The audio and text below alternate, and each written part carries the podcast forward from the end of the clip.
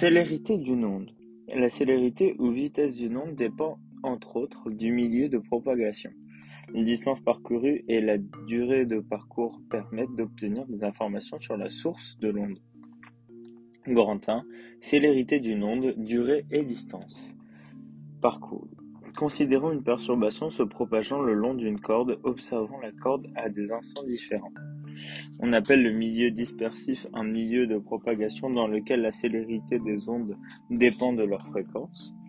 L'onde parcourt une distance d entre deux instants, par exemple t2 et t3, séparés d'une durée delta t, ici delta t égale t2 moins t3.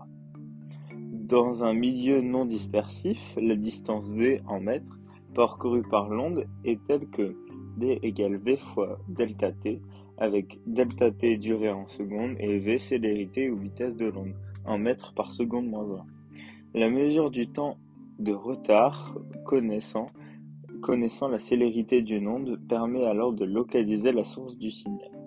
2. Influence du milieu. La célérité d'une onde est une caractéristique du milieu de propagation.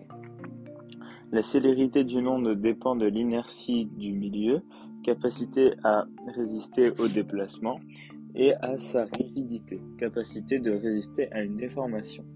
La célérité d'une onde augmente avec la rigidité au milieu du milieu et diminue avec son inertie. 3. Exemple d'un radar de recul. Un radar de recul de voiture est composé de capteurs ultrasonores identiques qui génèrent des salves de durée ΔT avec une périodicité delta T2.